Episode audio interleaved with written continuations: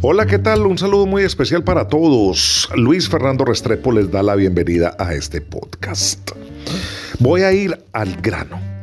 Me imagino que ustedes ya habrán visto en los medios de comunicación, en las redes sociales, los ganadores de The Best, en masculino, en femenino, en eh, técnicos, el 11, el Fair Play, el Puskas, bueno, en fin. Pero yo sí quiero tocar en este podcast muy brevemente algunas de estas categorías que me dejan reflexiones. De la del mejor jugador en masculino, Lionel Messi es indiscutible. Lionel Messi ya es una leyenda viviente, es un hombre que le faltaba obtener el trofeo del The Best en el año 2022 y lo consiguió.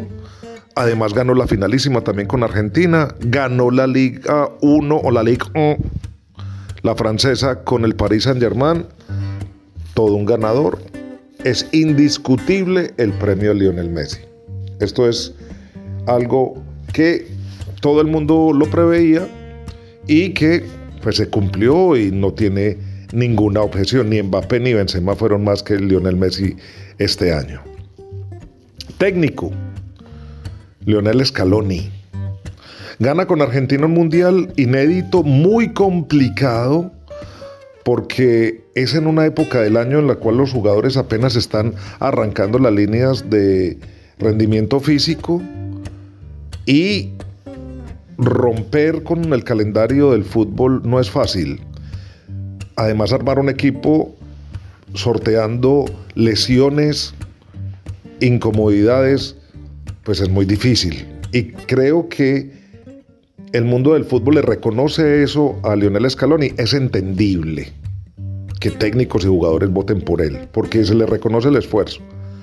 Lo que sí yo no entiendo es por qué no se tiene más en cuenta el nombre de Carlo Ancelotti en este 2022.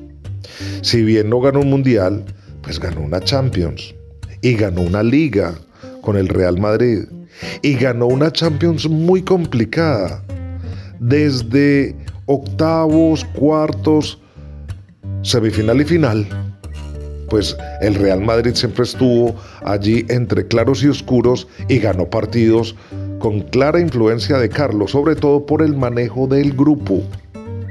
Esto sí es muy importante. Además yo sí creo que el mundo del fútbol debería reconocer también más a Carlos, sabiendo que ha ganado todo, ha ganado como jugador la Champions, también como técnico y las cinco ligas más importantes de Europa. No veo por qué la gente del fútbol no le reconoce más a Carlo Ancelotti. Pero bueno, quedó en Scaloni y digamos que es entendible el premio y lo comparto. Pero si lo hubiese ganado Carlo Ancelotti tampoco me hubiese molestado. El mejor portero, Dibu Martínez. Ganó la finalísima, ganó con Argentina el Mundial, fue la figura de los penaltis frente a Francia. Además, esa tajada ya terminando el partido que podría ser el gol de Francia para haberse ido arriba. Tuvo un gran mundial el Divo Martínez. Es un hombre que yo lo he visto trabajar acá en Inglaterra.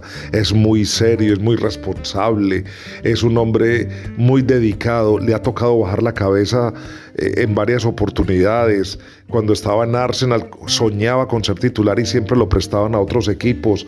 Eh, ahora recaló en el Aston Villa un conjunto en el cual le marcan muchos goles porque pues tiene muchos errores de defensa. Lo de su personalidad ya es otra cosa, yo siempre lo he dicho.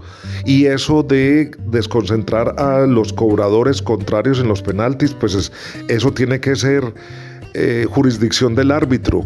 Es el juez central el que tiene que lidiar con esa situación y si lo ve sobrepasando las líneas, lo debe amonestar o expulsar pero todos los jugadores en el terreno de juego se sacan ventaja.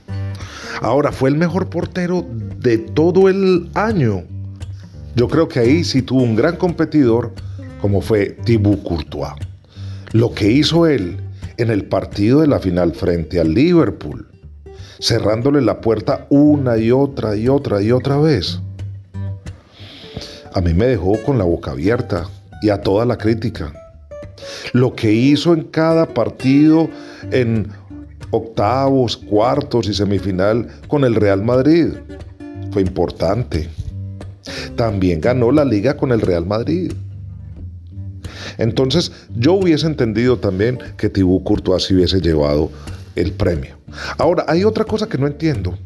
¿Cómo en el 11 ideal de la FIFA, ese, esa postura bastante rara y bastante acomodada de este equipo que hicieron con ese 3-3-4, pero bueno, no importa. Pero el portero es Thibaut Courtois y no se lleva el premio de Best. Claro, ahí me van a salir a decir que esto lo eh, mm, votan eh, los eh, futbolistas y que no es para los periodistas. Mi pregunta es, ¿es tan distante la visión de los futbolistas como tal al resto de gente que hace parte del fútbol? ¿Estamos tan alejados? ¿Y cómo entonces por un lado si votan a Dibu Martínez por un mundial y a Tibu Courtois no lo premian por partidos de, la liga, pues por, por, tener más incluso compromisos bajo los tres palos? Ahí hay algo que yo no entiendo. Y si ustedes me lo pueden explicar, pues espero sus opiniones en mis redes sociales. Ahora, en el premio de las mujeres, yo no soy un experto en fútbol femenino y no me las voy a dar, pero Alexia Putellas no estaba lesionada desde hace siete meses. Pues creo que hay otras jugadoras en estos momentos, incluso con el balón en el terreno de juego, disputando torneos y, lo gana una jugadora que está lesionada también me queda ese interrogante. Este sí es un simple interrogante y ojalá que me lo expliquen. Ya las otras categorías como el premio Puskas, el gol de Marcino Lieski de volea con una sola pierna es impresionante, lo del fair play, eh, también lo de Sarina Weigman como la directora técnica de las Leonas Inglesas, eh, lo de la hinchada de Argentina, pues todo esto es más que merecido. Ahí les dejo mis reflexiones del premio de Best, el controvertido y polémico premio de Best, porque para algunos no premia a los mejores, pero para otros pues es un reconocimiento a estos que son los artistas del deporte del fútbol.